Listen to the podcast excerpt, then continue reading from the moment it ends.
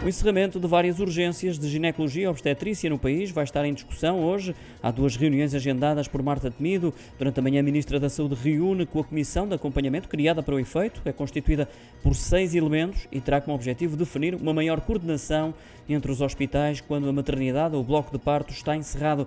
Para a parte da tarde, Marta Temido marcou um outro encontro com as administrações regionais de saúde. Isto num dia em que vários serviços de urgência desta especialidade voltam à normalidade, depois de terem sofrido constrangimentos, até mesmo encerramentos, como foram os casos dos hospitais de Braga e Portimão.